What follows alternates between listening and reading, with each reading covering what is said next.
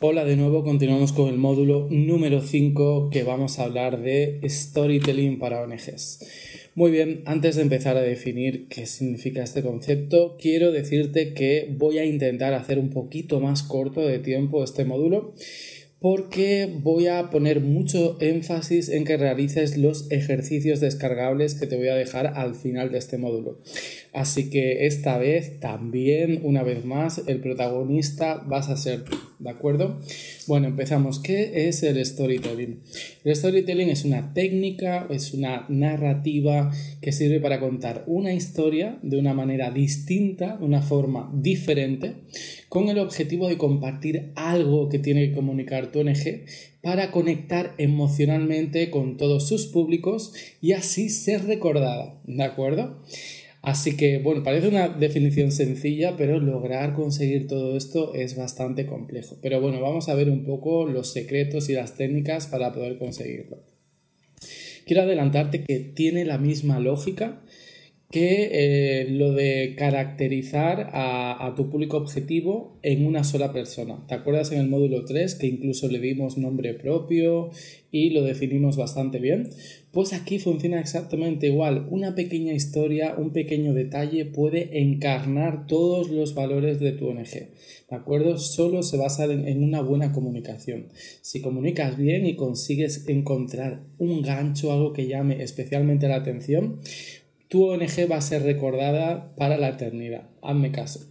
Muy bien, vamos a, ver cómo se puede decir la misma información de tres formas muy diferentes. Nosotros estamos acostumbrados a hablar de esta manera. Por ejemplo, una vacuna contra la malaria cuesta un euro, ¿de acuerdo? Es una información objetiva, pero se puede decir de esta otra manera. Con un, con un euro puedes salvar la vida de una niña vacunándola contra la malaria.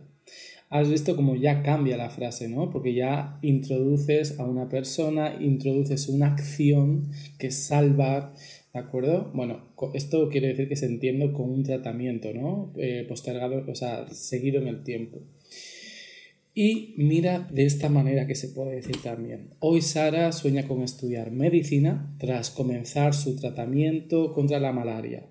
Lo puede hacer gracias a los 10 euros mensuales que tú has empezado a donar como socio. Gracias por caminar junto a ella. Fíjate que es el mismo, compartes la misma información, pero wow, no tiene nada que ver la primera frase con la tercera.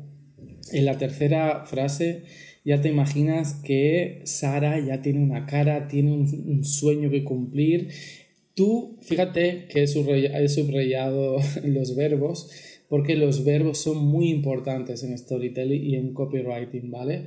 Mira estos verbos que te evocan que ella empieza a, a, estudiar medicina, tú has empezado a acompañarla como socio donante y juntos camináis hacia un futuro, tanto para ella como para ti ella materializa su sueño de poder estudiar, de tener salud y tú materializas tu deseo solidario, filantrópico y altruista de poder ayudar a alguien que realmente lo necesita. Fíjate que es la misma información pero que se puede transmitir de forma muy diferente. Muy bien, ¿cómo nace el storytelling? Porque pensamos que es una técnica nueva, ¿no? Porque ahora como vemos muchos anuncios de empresas, mucha publicidad, etcétera, pero el storytelling siempre ha existido.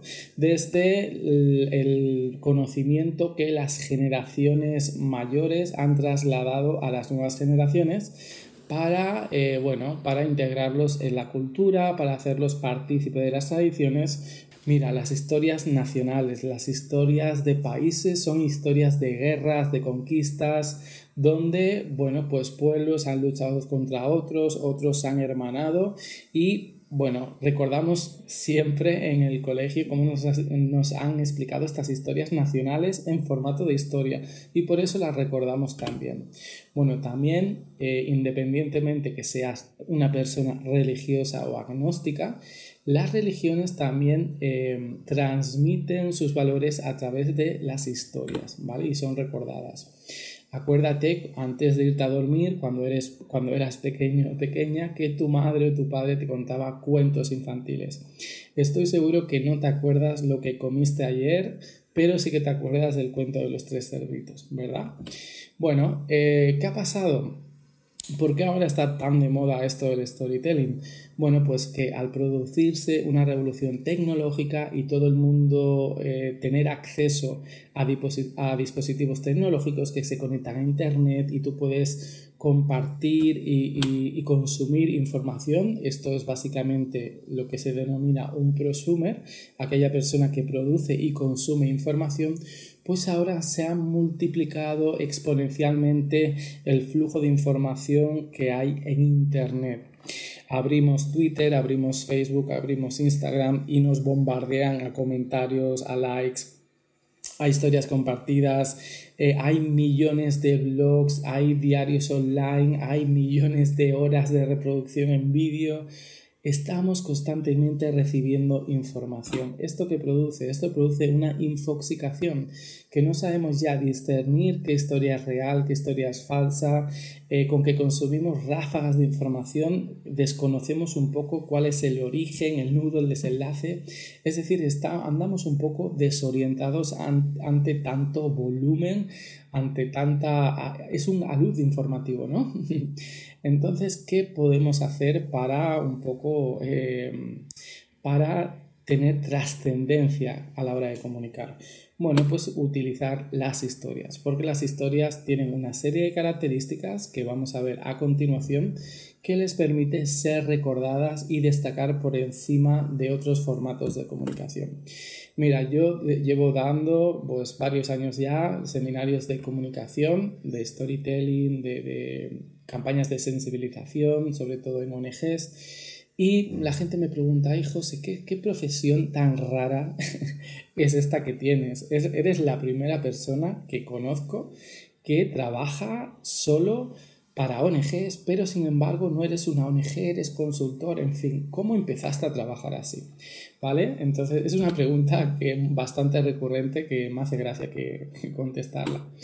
Bueno, pues mira, yo te debo admitir que cuando terminé la, la licenciatura y el máster que hice de Sociología y de la Sociedad de la Información y el Conocimiento, pues eh, conseguí trabajo, conseguí trabajo eh, rápidamente, pero no como sociólogo ni no como consultor, lo que soy ahora, sino en una multinacional americana muy importante, ¿vale? Pero claro, esto no era... Eh, ¿Por qué pasó esto? Porque España en esos momentos estaba viviendo un periodo de crisis, entonces no podías elegir el trabajo que tú querías, tenías un poco que aceptar cualquier cosa que te venía. Independientemente tuve mucha suerte porque trabajé en muy buen lugar, estaba muy bien pagado, me hicieron contrato indefinido, etc., etc., ¿de acuerdo? No obstante, soy una persona que, que me gusta... Eh, me, me, gusta el trabajo siempre y cuando me motive, ¿no? Entonces no estaba muy motivado. Y eso coincidía con que había una situación bastante fea en España, en Barcelona, en Cataluña, todo el mundo hablaba de crisis, había una crisis real y esto coincidió también con una crisis personal de andar un poco desorientado, ¿no? Bueno, eh, hubieron una serie de circunstancias en mi vida y se me presentó la oportunidad de viajar a Argentina, ¿de acuerdo? Este viaje fue un poco loco, fue un poco precipitado y me fui a la aventura a Argentina. Bueno, solo llegar con billete de ida porque no sabía cuándo iba a volver. Pues claro, tenía que ahorrar dinero, tenía que trabajar como todo el mundo. Así que empecé a trabajar en, en trabajos varios hasta que conocí a una persona que tenía una consultora de fundraising. Yo en esos momentos sabía lo que era el fundraising, pero nunca lo había visto eh, practicado realmente, digamos. No conocía a nadie que se dedicara a esto. Entonces, con esta eh, persona congenié bastante bien y decidimos, pues, apostar por, este, por esta consultoría, digamos. Él ya la había iniciado y tenía eh, sus primeros clientes. Entonces nos enfocamos en dos ramas muy diferentes. Eh, la persona, eh, esta, el socio, se enfocó en hacer crecer la organización a base de técnicas de fundraising, de face to face. Entonces contratábamos a, a Facers para dar servicio de captación de fondos en vía público a diferentes ONGs, ¿de acuerdo? Esta persona de reconocer que hizo un trabajo increíble, es el dueño y ahora está creciendo, eh, es una consultora súper grande que está en varios países ahora de América Latina. Pero a mí el tema del face to face es algo que me gusta, pero no para dedicarme el 95% de mi tiempo, ¿no? Como era el modelo de negocio que, que tenía esa consultora. Entonces empecé como un poco a ofrecer otros servicios adicionales al face to face a ONGs, como podían ser eh, temas de comunicación, cómo redactar el mensaje, como temas de planificación estratégica, temas de gestión de voluntariado, un poco a supervisar el día a día, en qué proceso se podía mejorar. Bueno, es que una ONG tiene varias, varias áreas que requieren mucho, mucho trabajo y muchos puntos de mejora, ¿de acuerdo? Entonces, entre el increíble trabajo de, de la otra persona y eh, la captación de clientes por mi parte, porque nos congeniábamos muy bien. Por un lado ofrecíamos estos servicios de fundraising y también un servicio integral de acompañamiento a organizaciones sin fines de lucro. Pues empezamos a crecer una barbaridad. Empezamos dos, a los seis meses éramos ya seis y así potencialmente hasta llegar a ser, bueno, perdí la cuenta, ¿vale? Pero ya no solo trabajábamos en un coworking, sino había una oficina que más tarde se amplió y ahora creo que tienen tres, cuatro, bueno, he perdido un poco el rastro, pero les va genial y me alegro mucho. En fin, que todo iba tan bien, pero el tiempo pasaba y yo me daba cuenta que, bueno, ya hacía tres años que estaba viviendo en Argentina y sinceramente cuando te lo pasas bien el tiempo pasa volando, pasa muy rápido. Entonces a los tres años yo creo que es, una es un tiempo bastante considerable, ¿no? Entonces me llegué a plantear, hey, ¿qué, José, ¿qué vamos a hacer? ¿Me quedo a vivir en Argentina o regreso a Barcelona? Entonces dije, va, vamos a regresar a Barcelona, que hace tres años que no vuelvo y que no veo a mi gente. Entonces cogí el vuelo de vuelta y fui a mi casita, ¿de acuerdo? Entonces no me di cuenta que tenía que empezar otra vez desde cero. Hice la tentativa de reconocer durante un ligero periodo de tiempo, yo creo que fue, fue un mes, un mes o un mes y medio, de intentar contactar a gente que trabajaba con ONGs, que tenía alguna consultora, pero nada que ver con, con, lo que trabajábamos en Argentina. Pero no entendían un poco mi forma de trabajar, porque no sé, no sé por qué razón.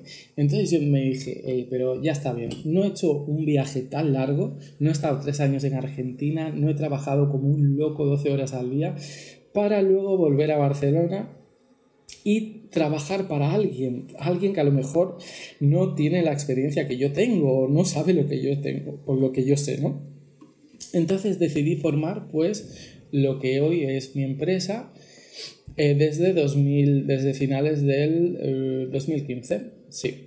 Entonces, bueno, si ya sabes la historia Argentina, pues aquí te dejo un poco una intuición donde el show es un guiño al, al, impulso que tienen los argentinos a la hora de resolver cualquier tipo de situación, aunque no tengan los recursos suficientes, tienen mucha confianza y creen mucho en sí mismos y esa, esa actitud me encanta, sobre todo para eh, superar situaciones adversas.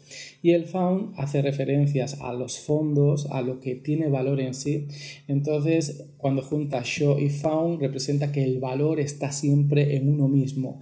Cada ONG es valiosa por sí mismo y cada ONG puede elaborar estrategias de fundraising autónomas, autóctonas para conseguir crecer y superar cualquier tipo de adversidad. Y bueno, esta es la historia de mi trabajo y por qué mi, mi negocio, mi marca, mi empresa se llama como se llama. Bueno, entonces Has visto, te he contado una historia así como quien no quiere la cosa, ¿no? Bueno, pues esto es un storytelling donde tiene tres partes muy diferenciadas. La primera es el inicio, donde suele empezar con una pregunta disparadora, es decir, hey José, ¿cómo, cómo es que estás trabajando lo que trabajas? ¿Cómo, ¿Por qué tu empresa se llama ShowFound? ¿De dónde viene el nombre? ¿Vale? Pues fíjate que ahora dudo mucho que lo vayas a olvidar. Luego pasa, para, para llegar a la resolución, pasa un conflicto. Es lo mismo que un libro, ¿vale? Inicio, nudo y veremos cómo terminan desenlace. Y el conflicto siempre se resuelve con una experiencia emocional para encontrar la respuesta. Hay un viaje, el viaje puede ser físico o puede ser emocional. Siempre hay altos, siempre hay bajos, siempre pasan cosas, siempre hay adversidades. Eh, es como una lucha de un, héroe, de un héroe, ¿vale? Que está, imagínate los, mm, la narrativa griega, los cuentos griegos, siempre tienen eh, estos componentes, ¿no? Por eso se recuerdan y por eso son como grandes clásicos. Y este conflicto se resuelve por un desenlace que es la resolución reveladora, que es la vuelta a casa, eh, la, idea y, el final feliz, entre comillas. ¿no? Bueno, pues estos son, esta es la estructura básica que tiene el storytelling. Entonces, imagínate si yo puedo montarme una historia y soy solo una persona, imagínate lo increíblemente bien que lo puedes hacer tu ONG. Tu ONG tiene tanto para contar, tiene toda su misión, la visión que tiene, los valores que, se adhieren. Entonces, eh, quiero decir, a veces nos bloqueamos bastante a la hora de comunicar, pero es que las ONGs lo tenéis súper fácil para comunicar, porque mejoráis la vida de aquellas personas que tienen menos recursos o que están en una situación de injusticia social. Eso os convierte en un héroe ante la, la, mirada de la sociedad. Tenéis una visión que os permite avanzar hacia un mundo mejor. Eso da unos elementos comunicacionales increíbles para poder explotarlos. Y tenéis unos valores que representáis como el altruismo, la solidaridad, la filantropía, es decir, el ser humano que todo el mundo aspira a llegar a ser. Entonces, ¿cómo podemos aprovechar estos tres componentes tan potentes que tiene una ONG a un plano más concreto? Bueno, pues muy fácilmente. Pregúntate por qué haces lo que estás haciendo.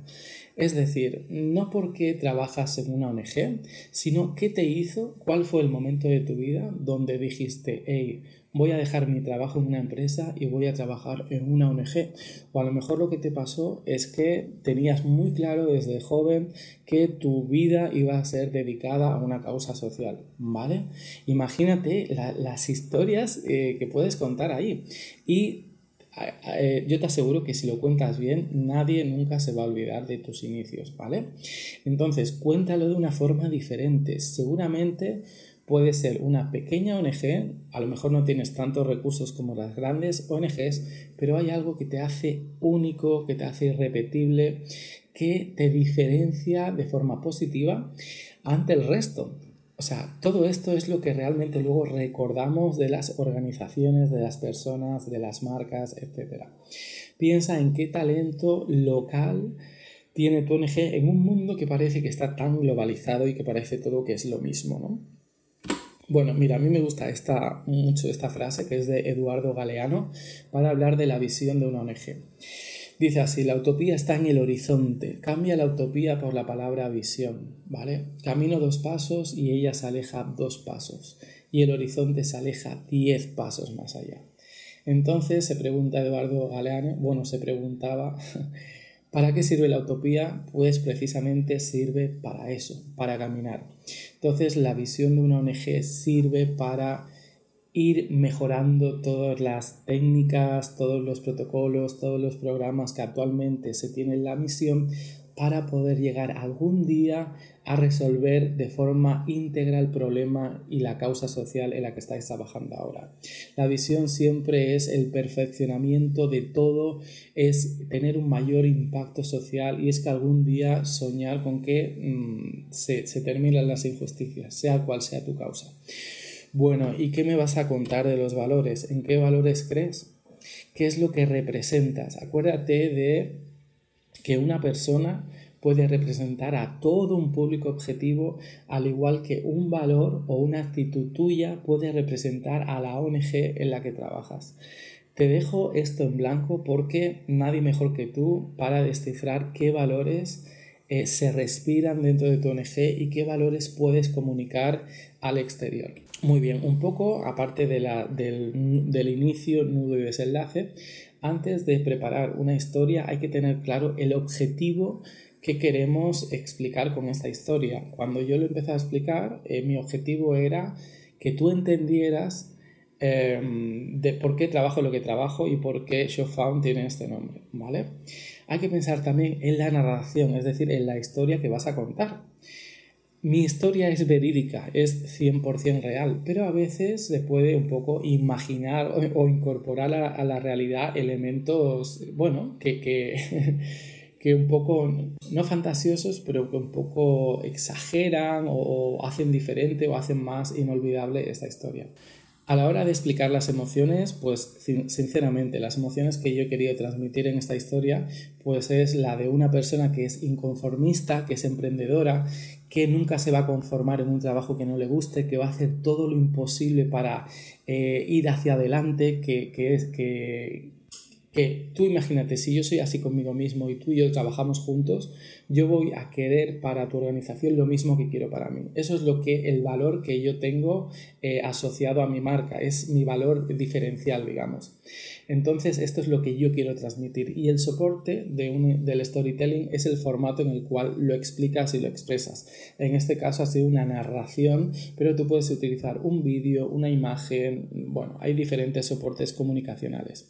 Así que ten claro que es mejor siempre trasladar una idea principal que no intentar incorporar varios conceptos en la mente de una persona.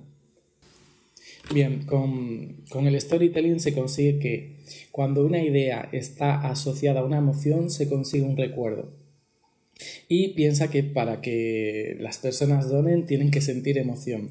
Una donación en caliente se produce cuando alguien se emociona y conecta a nivel de, de, sentimientos más que de razones y argumentos con una ONG. ¿De acuerdo? Fíjate que el storytelling sigue la misma estructura, causa-efecto, que nosotros utilizamos en nuestra vida cotidiana a la hora de tomar decisiones y hablar con nuestros amigos, con nuestros compañeros de trabajo o con tu pareja, por ejemplo, cuando llegas a casa. Ella o él no te habla con ráfagas entrecortadas o con un tono de voz como si fuera un periódico. Eh, tu pareja seguro que te cuenta, pues mira, hoy empecé a trabajar y sucedió esto, vino mi jefe y me contó esto. Entonces, así es como nos eh, hablamos habitualmente entre nosotros. Así que estamos muy acostumbrados a utilizar este tipo de, de, formato en storytelling. Y por último y más importante, cuando tú hablas en forma de historia que conectan emocionalmente, en el cerebro se desactiva una parte crítica, ¿de acuerdo?